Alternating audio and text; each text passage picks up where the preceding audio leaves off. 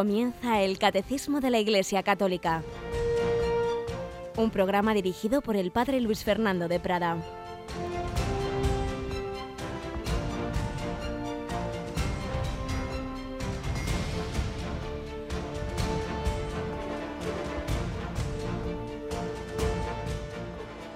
Alabados sean Jesús, María y José. Muy buenos días, queridísima familia de Radio María. Una mañana más Estamos aquí con vosotros, con tantas personas que conozco, que me llamáis, que, me, que hace años ya hablamos, que me contáis cómo seguís este catecismo de la Iglesia Católica que tanto nos enseña a todos, pues desde casa, desde el coche, camino del trabajo, en tantas circunstancias, también a veces con los niños, que por lo menos se enteran bien de la primera historia, de la siguiente, y no siempre tanto, ¿verdad?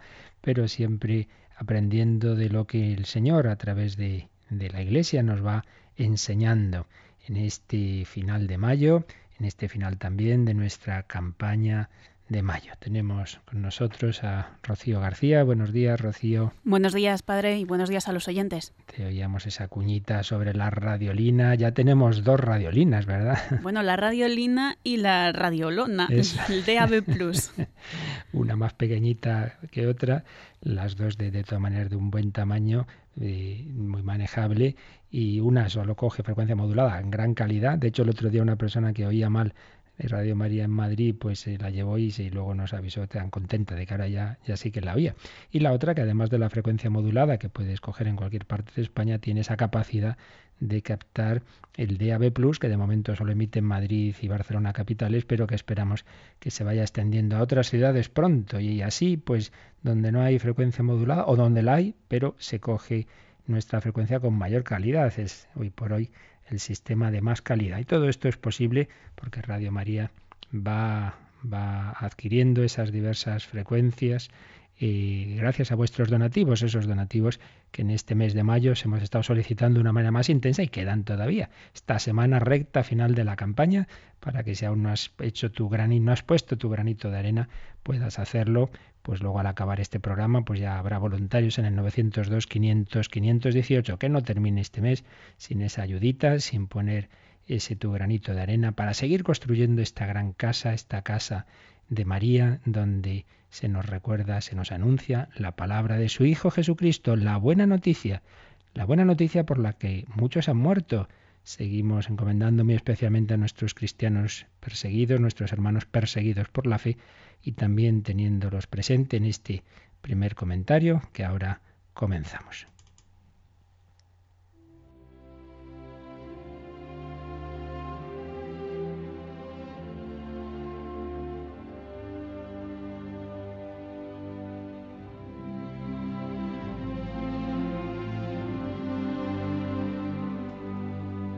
habíamos comenzado a resumir una conferencia del padre benedictino historiador, doctor Fray Santiago Cantera, sobre el testamento de los mártires. Ayer leíamos algunas reflexiones generales sobre rasgos comunes de los mártires de todos los tiempos y nos hablaba de San Justino. Hoy vamos a otro de los mártires de la antigüedad, San Cipriano de Cartago. San Cipriano, obispo de Cartago, vivió entre los años 200 más o menos y 258, en el cual sufrió el martirio. En su época hubo una discusión larga para la vida de la Iglesia y concretamente en el África romana, que no hay que olvidar que toda esa zona norte de África era profundamente cristiana. Luego, lamentablemente, todo fue barrido por, por el Islam en su primera expansión pero era un momento de muchas comunidades cristianas y hubo muchas persecuciones y claro, había algunos cristianos que en el momento de la persecución, ante las torturas y tal, apostataban, apostataban de la fe. Luego pasaba la persecución y ¿qué se hacía con ellos? Eran los lapsilos, los caídos.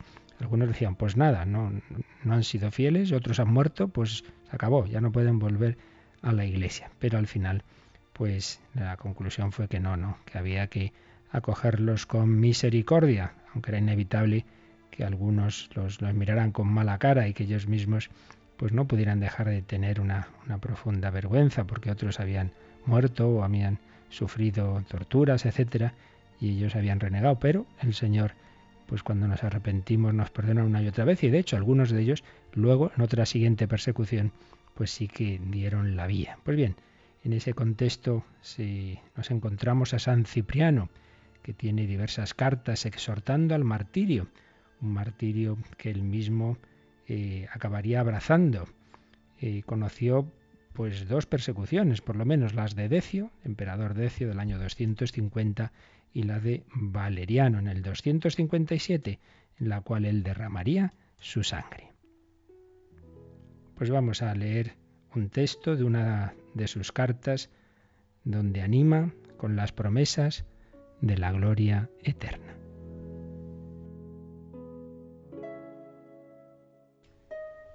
Escribía así San Cipriano, que en vuestros corazones y en vuestras almas ya no haya más que los preceptos divinos y las órdenes celestes que el Espíritu Santo nos ha insuflado siempre para soportar el sufrimiento. Que nadie tenga en su cabeza la muerte, sino la inmortalidad, ni el dolor pasajero, sino la gloria eterna, puesto que está escrito, preciosa es a los ojos de Dios la muerte de los justos, y también el sacrificio a Dios es un corazón contrito. Un corazón contrito y humillado, oh Dios, tú no lo desprecias.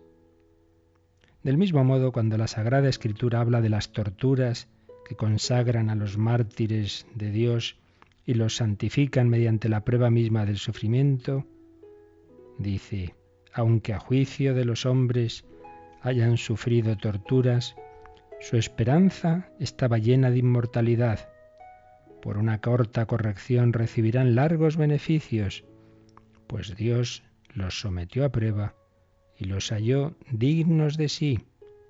Los probó como oro en el crisol y como holocausto los aceptó. El día de su visita llegará su recompensa. Juzgarán a las naciones y dominarán a los pueblos, y sobre ellos el Señor reinará eternamente. Texto de sabiduría 3 del 4 al 8.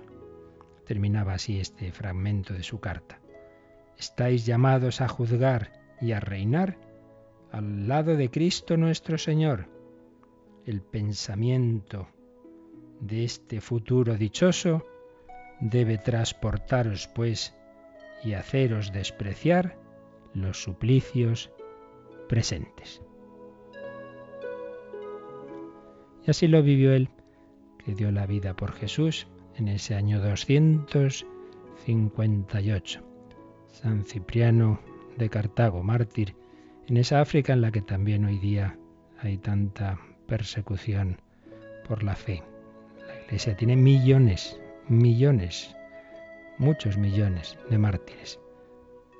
Ayer oía yo un programa cuando haremos cuando habrá pues una serie de, películas, alguna hay, pero qué poquitas, qué poquitas, que relaten pues tantos, tantos martirios, tantas historias bellas y dignas de ser relatadas y llevadas también, no solo a los libros, sino esa gran pantalla que para muchos es, por desgracia, el único medio de información, pero ni nosotros conocemos pues tantos héroes que tenemos en la iglesia. El Señor sí, para Dios no hay héroes anónimos. Pues a ellos nos encomendamos, a ellos les pedimos que nos ayuden también a ser testigos, mártires en el día a día. Hay un martirio blanco de ofrecer las dificultades de cada día, las incomprensiones, etc. Y hay un martirio de sangre que el Señor concede a unos pocos, aunque no tan pocos, cada vez más y desde luego muchos en la historia de la Iglesia.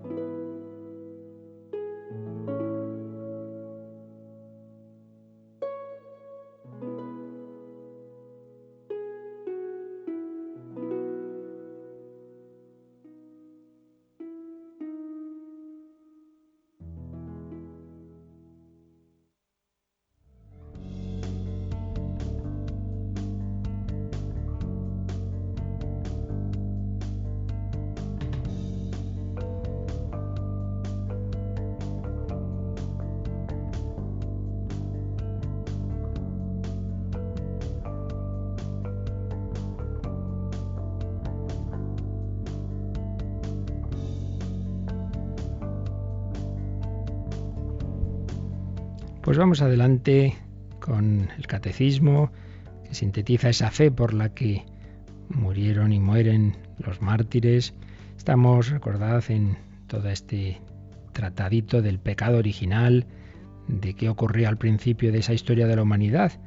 Son bastantes los números que nos lo van explicando, llevamos ya tiempo en ello, pero vale la pena porque es muy delicado este tema y hay que precisarlo bien. Ya prácticamente lo esencial de esta doctrina, ya lo hemos dicho, luego hay muchas teorías de distintos autores, pero aquí os recuerdo el programa del catecismo, no es un programa de, doctorado en teología de diversas explicaciones más o menos eh, acertadas o equivocadas, queremos quedarnos con lo seguro, con lo que nos ayuda a nuestra vida cristiana, que de eso se trata, claro, no de lucubraciones, como se solía decir, de discusiones bizantinas, sino de lo que tenemos que tener claro para nuestra vida espiritual.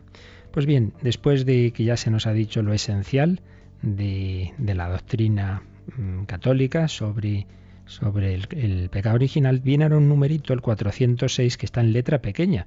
Cuando hay números en letra pequeña ya nos indica que, bueno, no es un punto tan importante, es una ampliación pues de, para el que quiera profundizar y concretamente aquí se nos va a decir pues esa doctrina que ya vimos ayer de en qué consiste el pecado original, pues cómo la Iglesia cómo y cuándo la ha ido formulando. Vamos pues, Rocío, a leer este número 406. La doctrina de la Iglesia sobre la transmisión del pecado original fue precisada sobre todo en el siglo V, en particular bajo el impulso de la reflexión de San Agustín contra el pelagianismo y en el siglo XVI en oposición a la Reforma protestante. Pelagio sostenía que el hombre podía, por la fuerza natural de su voluntad libre, sin la ayuda necesaria de la gracia de Dios, llevar una vida moralmente buena. Así reducía la influencia de la falta de Adán a la de un mal ejemplo. Los primeros reformadores protestantes, por el contrario, enseñaban que el hombre estaba radicalmente pervertido y su libertad anulada por el pecado de los orígenes identificaban el pecado heredado por cada hombre con la tendencia al mal, la concupiscencia, que sería insuperable. La Iglesia se pronunció especialmente sobre el sentido del dato revelado respecto al pecado original en el segundo concilio de Orange en el año 529 y en el concilio de Trento en el año 1546. Así pues, esa doctrina que ayer recordábamos y luego volveremos a, a resumir, pues se nos ha dicho aquí que básicamente la Iglesia la ha perfilado en dos épocas, en dos momentos, como tantas veces ha ocurrido en la historia de la Iglesia, en dos momentos en que se ha negado o en que ha habido una, teoría que se, se, extendía y que claramente era contraria a lo que se vivía y se creía en la Iglesia, y entonces hubo que precisar que era eso que se creía. Esas dos épocas son esa época de San Agustín porque surge lo que se llamó la herejía pelagiana por este monje Pelagio, que sostiene unas determinadas tesis, y luego otra segunda época es en el momento de la crisis protestante ante Lutero, que sostiene unas tesis completamente contrarias a las de Pelagio, pero que también se apartan de lo que la Iglesia creía. Esto pasa muchas veces, que hay doctrinas que hasta que llega un momento en que no se niegan, pues la Iglesia no se siente precisada a definirlas. Por eso hay algunos puntos que nunca se ha hecho un dogma de fe de ellas, pero no porque la Iglesia no las crea, sino porque, bueno, no ha surgido esa discusión, no, no, ha sido necesario. Y, a veces pasa eso. Pues también es un ejemplo de cómo a veces las cosas malas, en este caso los errores, pueden ser provechosos para que se reflexione más sobre algo, se precise, se precise lo que se cree. Entonces, fijaos, se nos ha dicho eh, sobre ese primer momento. La doctrina de la Iglesia sobre la transmisión del pecado original fue precisada sobre todo en el siglo V, en particular bajo el impulso de la reflexión de San Agustín contra el pelagianismo, Pelagio. Fijaos que aquí tenemos dos personajes con una experiencia vital y espiritual muy distinta, muy distinta. De hecho, es una cosa muy interesante que nos demos cuenta de que los errores en teología, sobre todo en teología, digamos, vital, lo que tiene que ver con nuestra propia vida, ¿no? Pues ya sobre la Trinidad sería otro tema, pero en estos temas de, la gracia, etcétera, tienen mucho que ver con la experiencia personal de cada uno. Hemos hablado de Pelagio y de San Agustín. Pelagio. Pelagio era un monje de origen irlandés, pero que vivía en Roma desde comienzos del siglo V. Y era un hombre muy asceta, muy, muy rudo consigo mismo, muy, muy, muy rigorista y predicaba mucho contra la disolución de costumbres en la capital de, un imperio romano decadente. Entonces, pues adquirió gran prestigio. Cuando llegan las, las, tropas bárbaras de Alarico en el 410, huyó a Sicilia y después a Cartago, juntamente con el abogado Celestino, Celestio, perdón, y continuó predicando con fuego pues las exigencias morales más estrictas, basándose en las exigencias de la naturaleza y en el valor del esfuerzo humano para conseguir la virtud. Entonces, claro, eso parecía que era todo cosa de, de, puños, ¿no? De esfuerzo de cada uno. Poco o nada, comentaba el padre Justo Collantes, se dejaba a la acción de Dios en orden a conseguir la salvación. Entonces, claro, había de fondo, en, esa, en ese planteamiento suyo, en esa estética suya, estaba de fondo una teoría que poco a poco fue explicando, expresando, de que el pecado de Adán, en realidad, pues había sido un mal ejemplo, simplemente pues un mal ejemplo, pero no es que no es que se transmitiera luego eh, una naturaleza herida, caída, no, no dio mal ejemplo, pero eso que decía la Iglesia de que habían sido consecuencias del pecado, incluyendo la muerte, decía, no, no, no, eso ya, ya estaba antes, ya estaba antes. Todos los hombres, Adán y nosotros, nacemos en igualdad de, condiciones. Y Adán, lo mismo que nosotros, pues podía salvarse y podemos salvarnos simplemente con el esfuerzo de nuestra voluntad. No es necesaria la gracia, ni es necesario el bautismo de los niños. Como veis, no hay, no hay teorías modernas eh, radicalmente nuevas, ya casi todo se ha dicho, ¿verdad?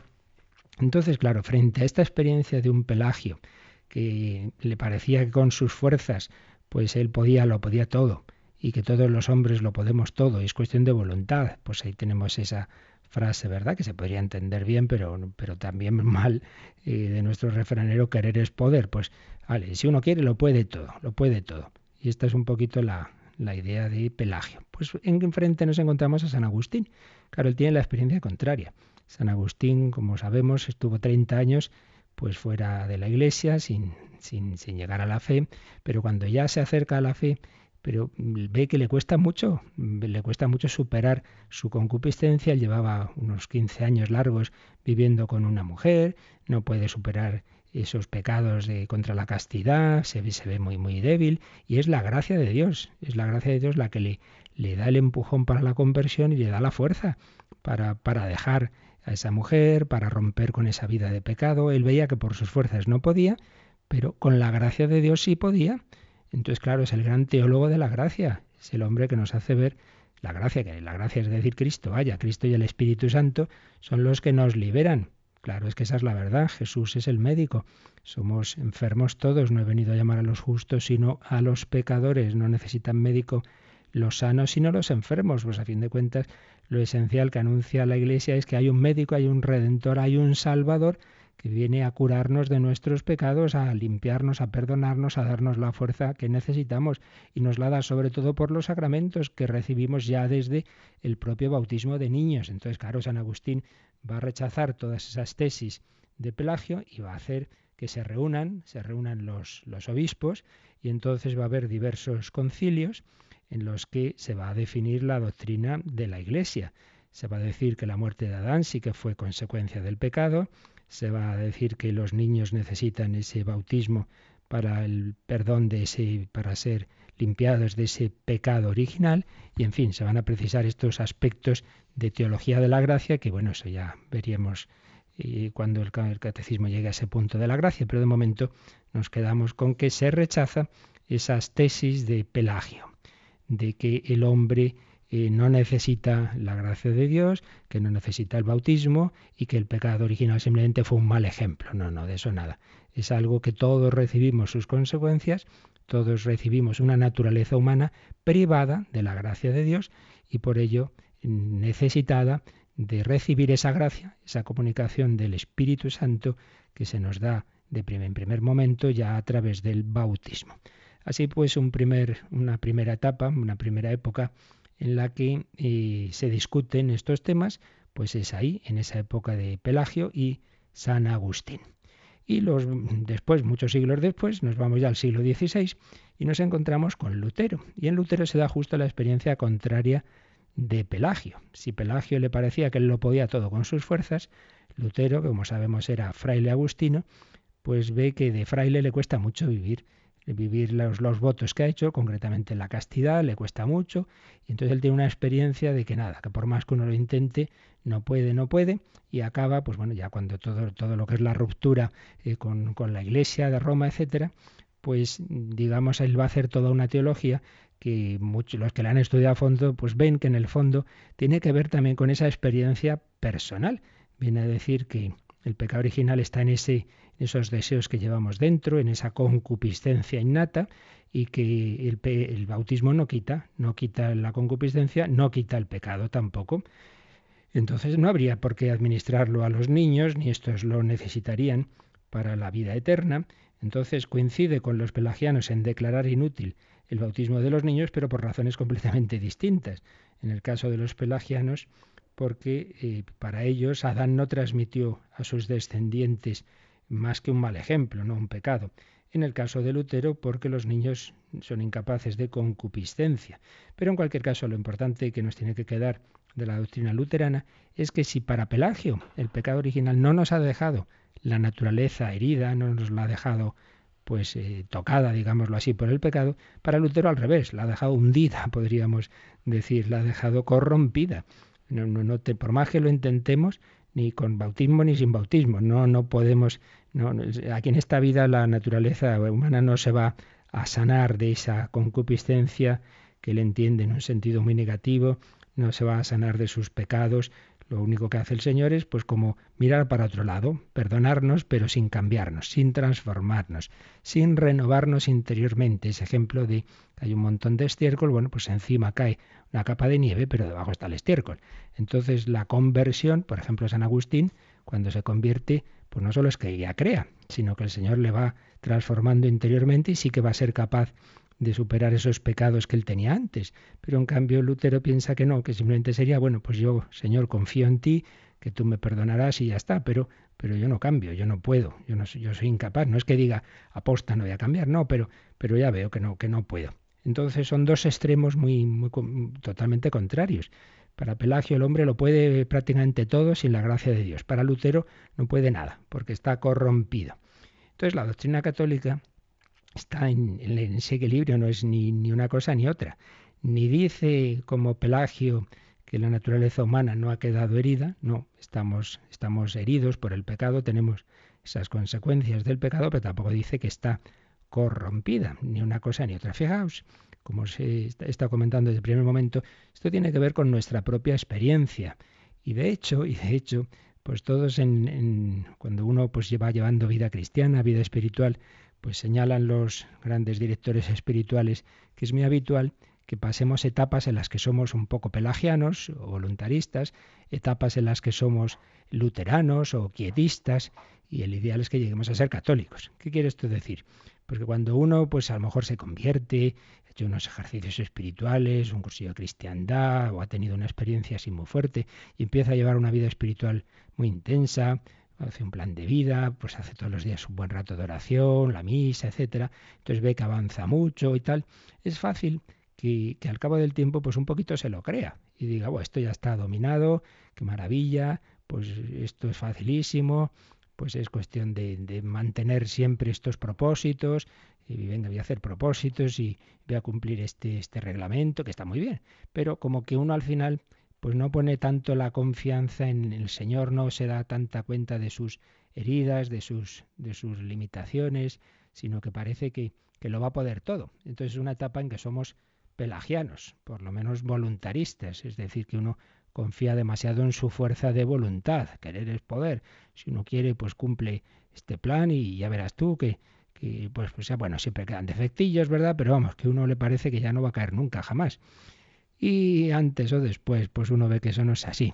Uno pues puede caer en, en pecados mayores o menores, o va eh, aflojándose, o empieza a costarle más la oración, llega una época, llega una época de desolación en la que es difícil esa, esa oración, etcétera. Eh, y entonces es fácil que al cabo del tiempo en que todo eso está costando más, pues irse al otro extremo. Decir, bueno, no, si, si ya esto es solo cosa de Dios, pues bueno, aquí uno hace lo que puede, ¿verdad? Pero, pero no hay que esforzarse demasiado, ya que venga la gracia, que venga la gracia. Entonces uno se hace quietista o luterano o ya no lucha, o dice, bueno, ya, ya no es la época de, de tanto plan de vida o de preparar la oración, pues ahora, pues nada, que, que sea el Señor. Bueno, pues, pues ni una cosa ni otra. Hay que poner de nuestra parte, sí, con la gracia de Dios, confiando en el Señor, nunca en nuestras fuerzas, pero pon de tu parte. Haz lo que puedas, sabiendo que eso es muy poquito. Decía el para el Orin que en paz descanse, Dios lo hace casi todo, el hombre casi nada.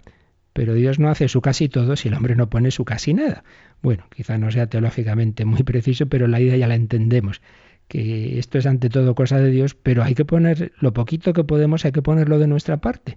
Y con la gracia de Dios y nuestra colaboración movida por esa misma gracia de Dios, entonces claro que el Señor nos va transformando.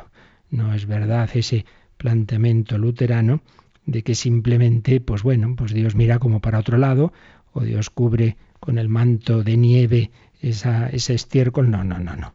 El Señor nos transforma interiormente, eso es lo bonito, una nueva criatura. Somos renovados por el Espíritu Santo, el Señor hace maravillas con nuestro barro. Pues ahí está un poco ese, esa doctrina católica de la que se alejan los extremos, eh, ya digo, por distintos capítulos, pero por un extremo o por otro, pero se separan de esa doctrina católica. El enfoque, el extremo pelagiano, que, minimiza las consecuencias del pecado original, piensa que no, que no nos han hecho ese daño que decimos, que simplemente es un mal ejemplo, pero que vamos, que yo tengo mis fuerzas para cumplir la voluntad de Dios, incluso sin la gracia de Dios, y el extremo luterano, que dice el pecado original nos ha dejado tan corrompidos que ni con la gracia de Dios ni con bautismo.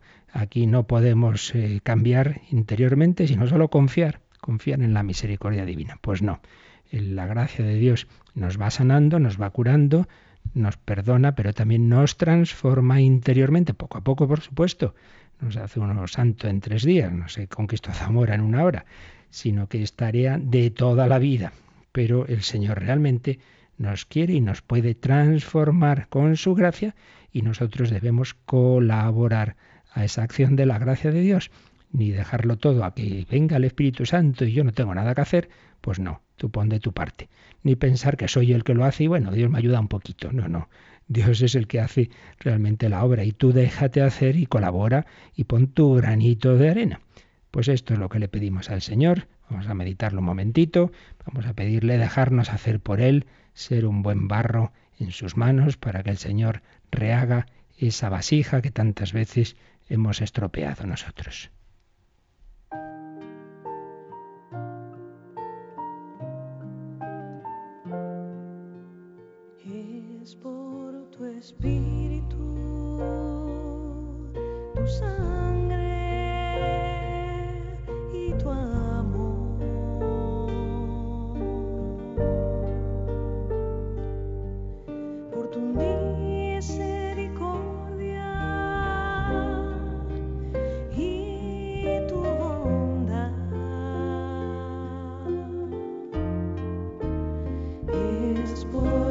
Espíritu tu sangre y tu amor.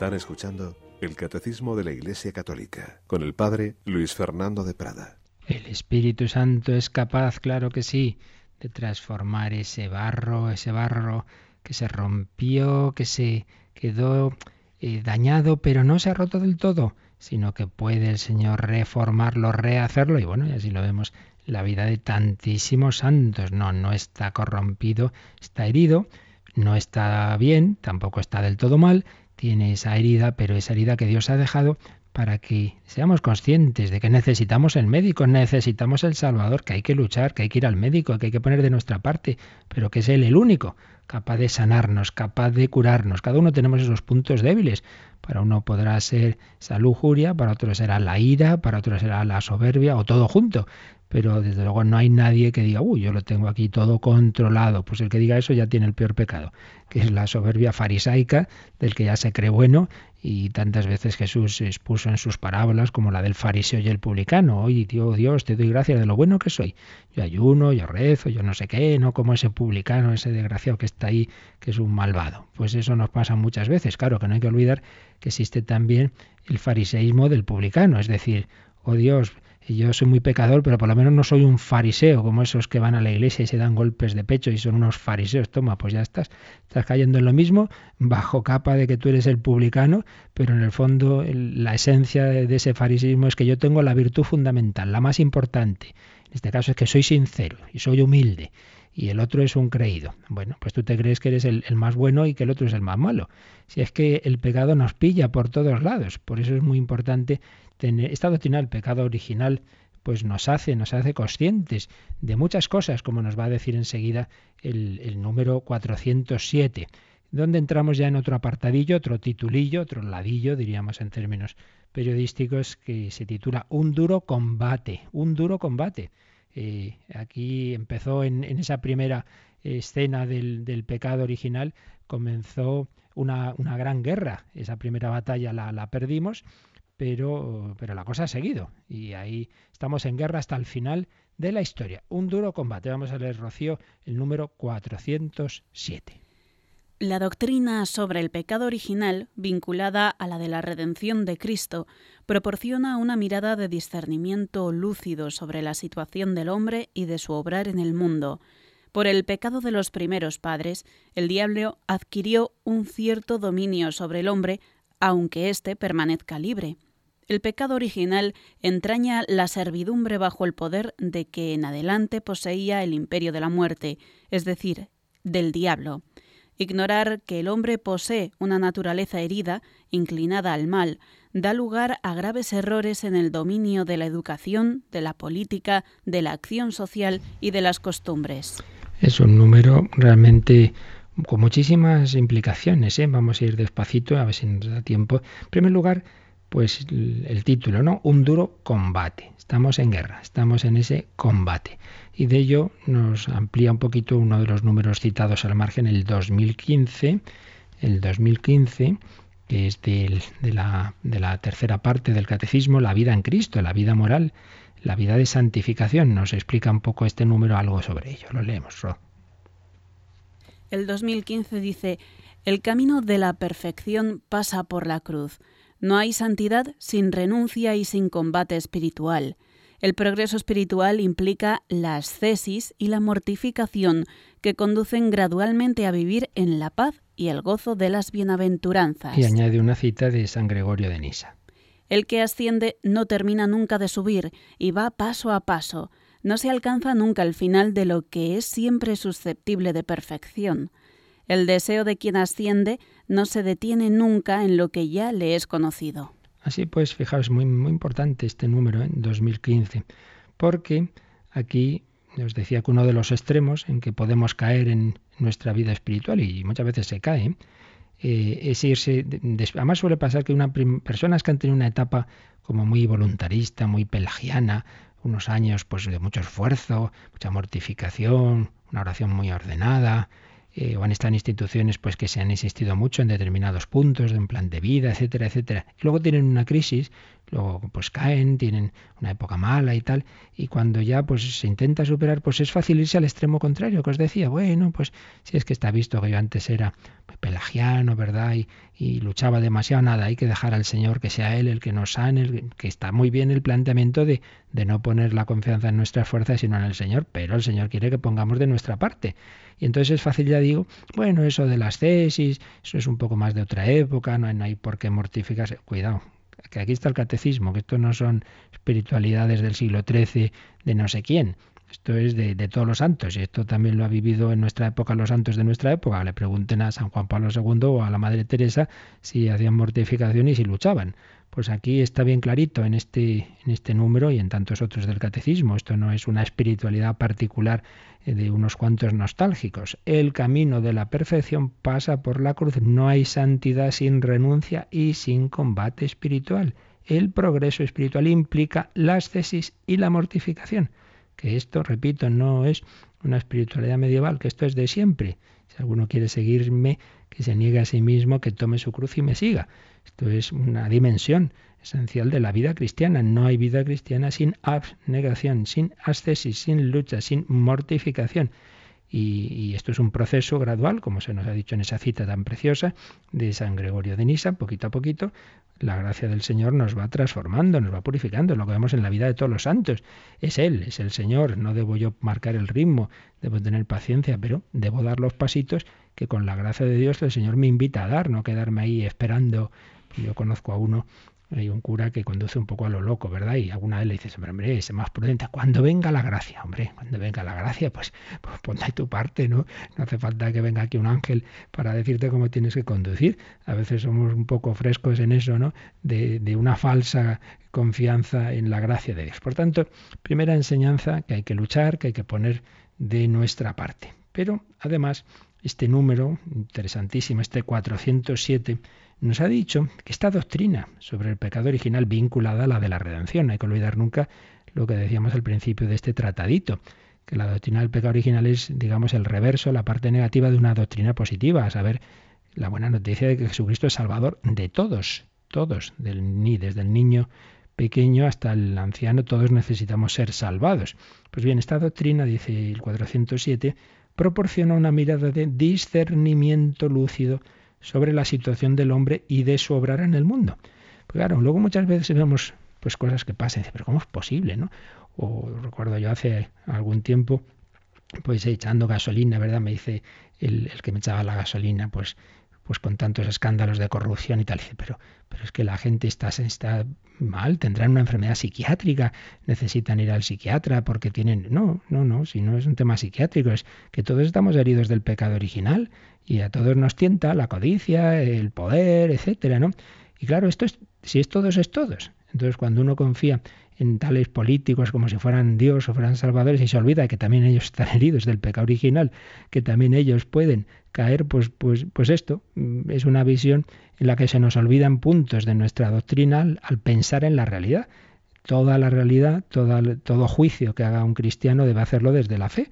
Entonces tenemos que ser conscientes de esto, de que todos, y naturalmente también nosotros, sacerdotes, los obispos, todos, todos tenemos esa, es, eh, estamos hechos a imagen y semejanza de Dios, tenemos la gracia de Dios, pero tenemos las heridas también del pecado original y de los demás pecados. Y además nos ha añadido este número otro punto preocupante, entre comillas. Por el pecado de los primeros padres, el diablo adquirió un cierto dominio sobre el hombre, aunque éste permanezca libre. De esto ya hablamos suficientemente, no vamos a extendernos más, pero por lo menos vamos a leer el número marginal que aquí se cita, como recuerdo de lo que ya vimos, el número Rocío 2852, se cita aquí al margen, pues lo releemos. Homicida desde el principio, mentiroso y padre de la mentira. Satanás, el seductor del mundo entero, es aquel por medio del cual el pecado y la muerte entraron en el mundo, y por cuya definitiva derrota con la creación será liberada del pecado y de la muerte. Sabemos que todo el que ha nacido de Dios no peca, sino que el engendrado de Dios le guarda, y el maligno no llega a tocarle. Sabemos que somos de Dios y que el mundo entero yace en poder del maligno. Esta es una frase de la primera carta de San Juan, capítulo 5, 18 a 19 y termina este número con una cita de San Ambrosio. El Señor que ha borrado vuestro pecado y perdonado vuestras faltas, también os protege y os guarda contra las astucias del diablo, que os combate para que el enemigo, que tiene la costumbre de engendrar la falta, no os sorprenda. Quien confía en Dios, no tema al demonio. Si Dios está con nosotros, ¿quién estará contra nosotros? Muy importante siempre este, este final, esta conclusión. No, no hay que tener miedo. Que, si Dios está con nosotros, ¿quién estará contra nosotros? Pero tampoco hay que vivir como si no existiera el demonio. Ni achacar todo al demonio ha sido una manera muy fácil. ¿Qué me ha pasado que he caído en esto? No, es que ha sido el demonio. Bueno, ha sido el demonio, ha sido tú. Muchas veces acudimos demasiado rápidamente a explicaciones que, son más sencillas, pero tampoco tenemos que prescindir de ninguna manera. Y de hecho, pues hay desde luego determinados pecados, bueno, hay algunos pecados que son claramente satánicos, porque ya me diréis vosotros para qué, si uno no cree, para qué roba formas consagradas, hace misas negras o hace barbaridades. Pues eso ahí se ve claramente una inspiración satánica, pero también determinados actos de crueldad, genocidios y tal. Muchas veces uno dice, pero ¿y esto? Y es que ahí pues podemos pensar claramente que, que, el hombre pues muchas veces se queda obnubilado en, en, y que hay una influencia clara del enemigo del hombre, que es Satanás y que quiere hacernos daño. Y bueno, esto repetimos, ya lo vimos en su momento, esto no son teorías medievales del diablo con rabos y cuernos, no es eso. Esto es doctrina de, del Señor, de la Escritura, de la tradición de la Iglesia de los santos y experiencia de muchos, sobre todo de los exorcistas. Homicida desde el principio, mentiroso y padre de la mentira, así lo llama Jesús en Juan 8:44, a Satanás el seductor del mundo entero.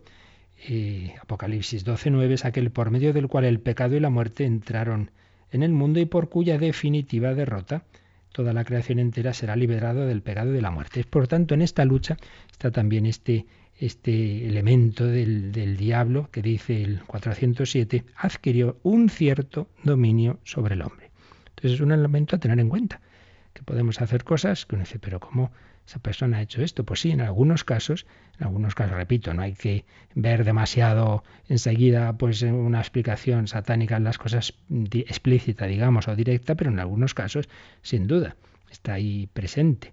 Y hay personajes en la historia, pues, que, además se sabe que, que, a veces se han hecho y se hacen pues un tipo de pactos con, con el demonio, lo cual realmente es una cosa terrible.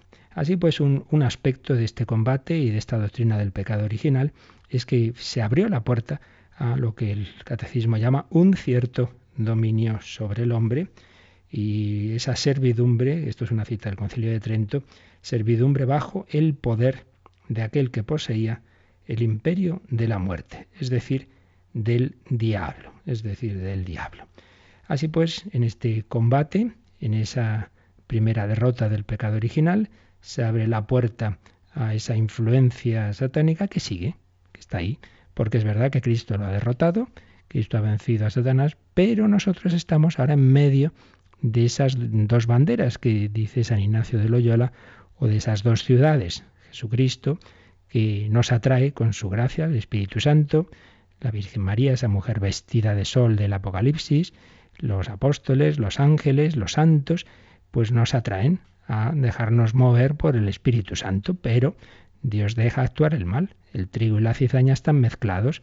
Y entonces dice San Ignacio en la meditación de las dos banderas, pues también Satanás y los malos espíritus quieren llevarnos a, ese, a esa otra actitud de rebelión, de soberbia, y de servirse de las cosas que son de sí por sí mismas buenas de este mundo para hacer de ellas como ídolos en los que yo ponga mi confianza, el placer, el poder, el poseer. Entonces a través de las cosas yo me voy apartando de Dios y entonces pues voy cayendo en esa actitud, en ese estilo de vida mundano frente al estilo de vida evangélico. Y, claro, en eso tengo una quinta columna, tengo un aliado interior dentro de mí, que son esas heridas que yo llevo, que llevamos todos dentro, por el pecado original y nuestra propia historia de pecados, que nos hacen sintonizar, digamos, pues con esas tentaciones de codicia, de placer, de poseer. Entonces, por eso dice en la última frase de este número, que ignorar que el hombre posee una naturaleza herida, inclinada al mal. Ignorar esto, ignorar que todos tenemos una naturaleza herida inclinada al mal, da lugar a graves errores en el dominio de la educación, de la política, de la acción social y de las costumbres. Fijaos, ¿eh? una doctrina teológica como es esta del pecado original, eh, es muy importante para una adecuada actuación en todos los campos de la vida. Y aquí se nos ha mencionado la educación, la política, la acción social y las costumbres. ¿Por qué? Bueno, pues esto para verlo vamos a leer un, texto que viene aquí citado en el Catecismo de una encíclica social de Juan Pablo II, Centésimos Annus, y alguna cosa más, pero como ya se nos ha ido el tiempo, lo tendremos que hacer mañana porque esto es un punto importante. ¿Por qué? Porque el tener presente esta doctrina del pecado original afecta a estos campos. Simplemente vamos a poner a decir una cosa para ya dejar encaminado el, tema para el siguiente día. Y hemos hablado de dos extremos, dos errores. Y uno, pensar que el pecado original no nos ha afectado, el error pelagiano, que simplemente es un mal ejemplo, pero mi naturaleza está intacta. Y el extremo contrario, más el de tipo luterano, que estamos corrompidos. Bueno, pues apliquemos esto a la educación. Si uno eh, piensa que el ser humano eh, tiene esa inocencia natural, que no tiene pecado original, que es el planteamiento de Rousseau, de Rousseau, entonces la educación dirá, bueno, pues nunca hay que marcar las cosas, lo que hay que hacer, no hay que castigar, porque como el niño es buenísimo, no tiene nada malo dentro de sí, pues entonces, ¿qué es eso de, de, de tener cualquier tipo de, de, castigo, etcétera, no, de ninguna manera, ¿no? Sino simplemente, pues, en positivo. Por el contrario, si uno piensa que el ser humano, el niño, está corrompido, que tiende siempre al mal, pues entonces esto van a ser palos, castigos, y todo en plan negativo, pues no una cosa ni otra. Hay que ser conscientes de que ese niño está creado a imagen y semejanza de Dios y ante todo, por supuesto, la educación debe ser positiva, mostrarle la belleza del bien, de la verdad, la alegría de, y cuando uno ha hecho lo que tiene que hacer, pues qué feliz está, eso es lo principal. Pero no hay que olvidar que también tiene esas heridas por las que pues es fácil que se deje llevar de lo contrario y de la pereza, y entonces también, también hay que tener sus prudencias, hay que tener sus vigilancias y no, bueno, pues nada, aquí eh, estos adolescentes, da igual que estén juntitos, estos chicos y chicas son unos santos, sí, sí, pues ya verás tú lo que puede organizarse, ¿no? Hay que ser prudente en una serie de, bueno, en todos los temas, ¿no? En todos los temas y no, dejamos esto aquí delante y nadie va a coger este dinero y tal, pues bueno, pues o no, o sí. En fin, ya digo que esto ya lo precisaremos un poquito más, pero simplemente que lo vayamos pensando. El pecado original nos ha afectado, pero no nos ha corrompido. La gracia siempre es más fuerte, más fuerte. Donde abundó el pecado, sobreabundó la gracia. Y el Espíritu Santo es capaz de rehacer nuestra vida, pero hay que poner de nuestra parte. Ni hacer el vago y que venga, que venga la gracia y yo no hago nada, ni pensar que soy yo el que hace las cosas y bueno, que Dios me ayuda un poquito. No, no, es el Señor, pero el Señor quiere suscitar tu colaboración. Estamos heridos, pero no estamos muertos, estamos dañados, pero no corrompidos. Ven, Espíritu Santo, rehaz nuestra vida. Se lo pedimos así al Señor. Si queréis hacer alguna consulta, podéis llamar ahora.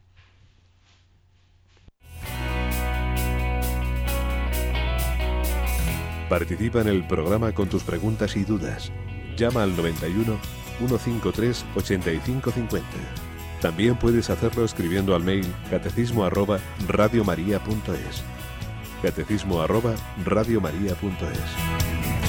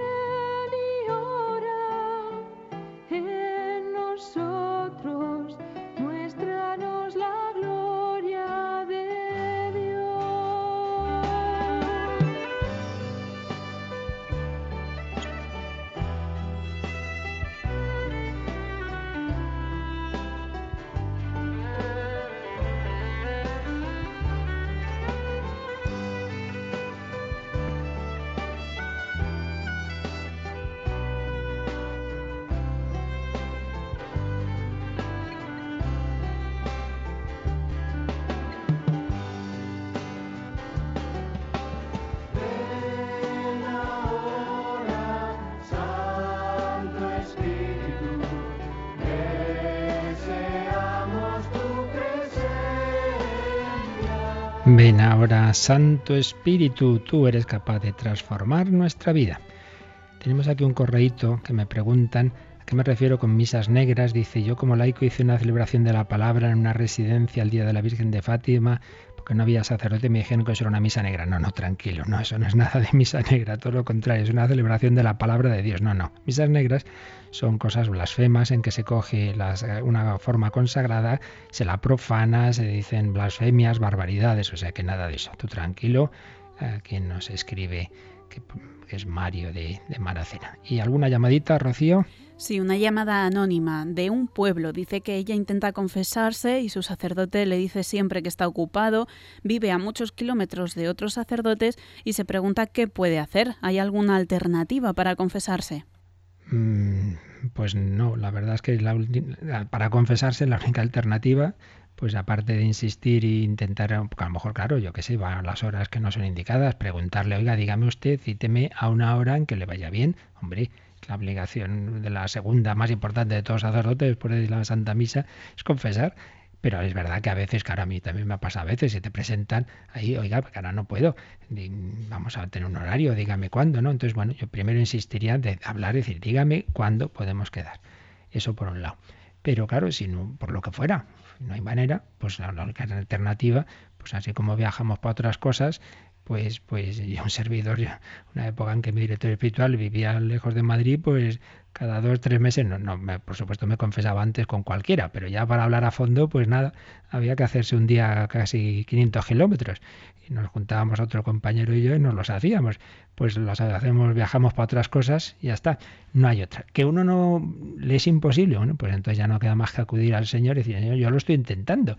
Pues envíame a alguien y si no, pues, pues nada, pedir al Señor su perdón y su misericordia, pero es verdad que se quedaría sin ese regalo tan especial de de, la absolución a través del sacramento de la penitencia y bueno, pues ya Dios eh, juzgará a cada uno. ¿Alguna cosita más? María Elena nos pregunta cuál es la mejor forma de rezar para defenderse del maligno. Bueno, ante todo, por supuesto, la oración del Señor, el Padre nuestro, ¿verdad? No nos dejes caer la tentación y líbranos del mal. Y luego lo que uno le ayude. En esto no hay tampoco fórmulas hechas. Lo que uno le ayude a estar unido al Señor, Naturalmente la oración litúrgica es muy importante, ¿no?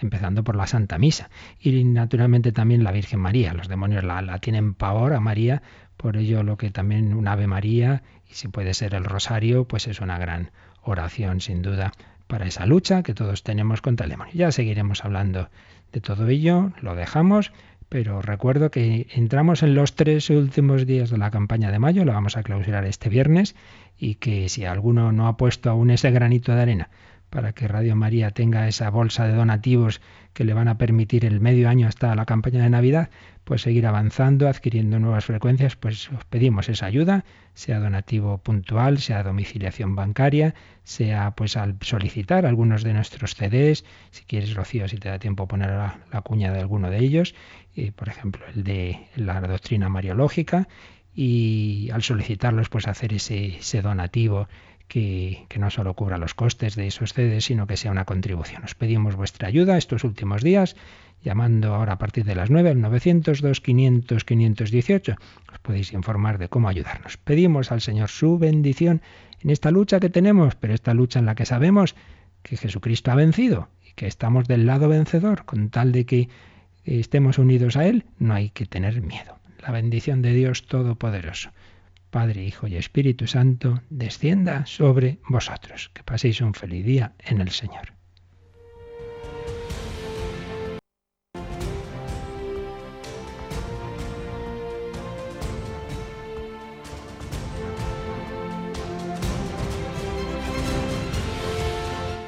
Han escuchado en Radio María el Catecismo de la Iglesia Católica un programa dirigido por el Padre Luis Fernando de Prada.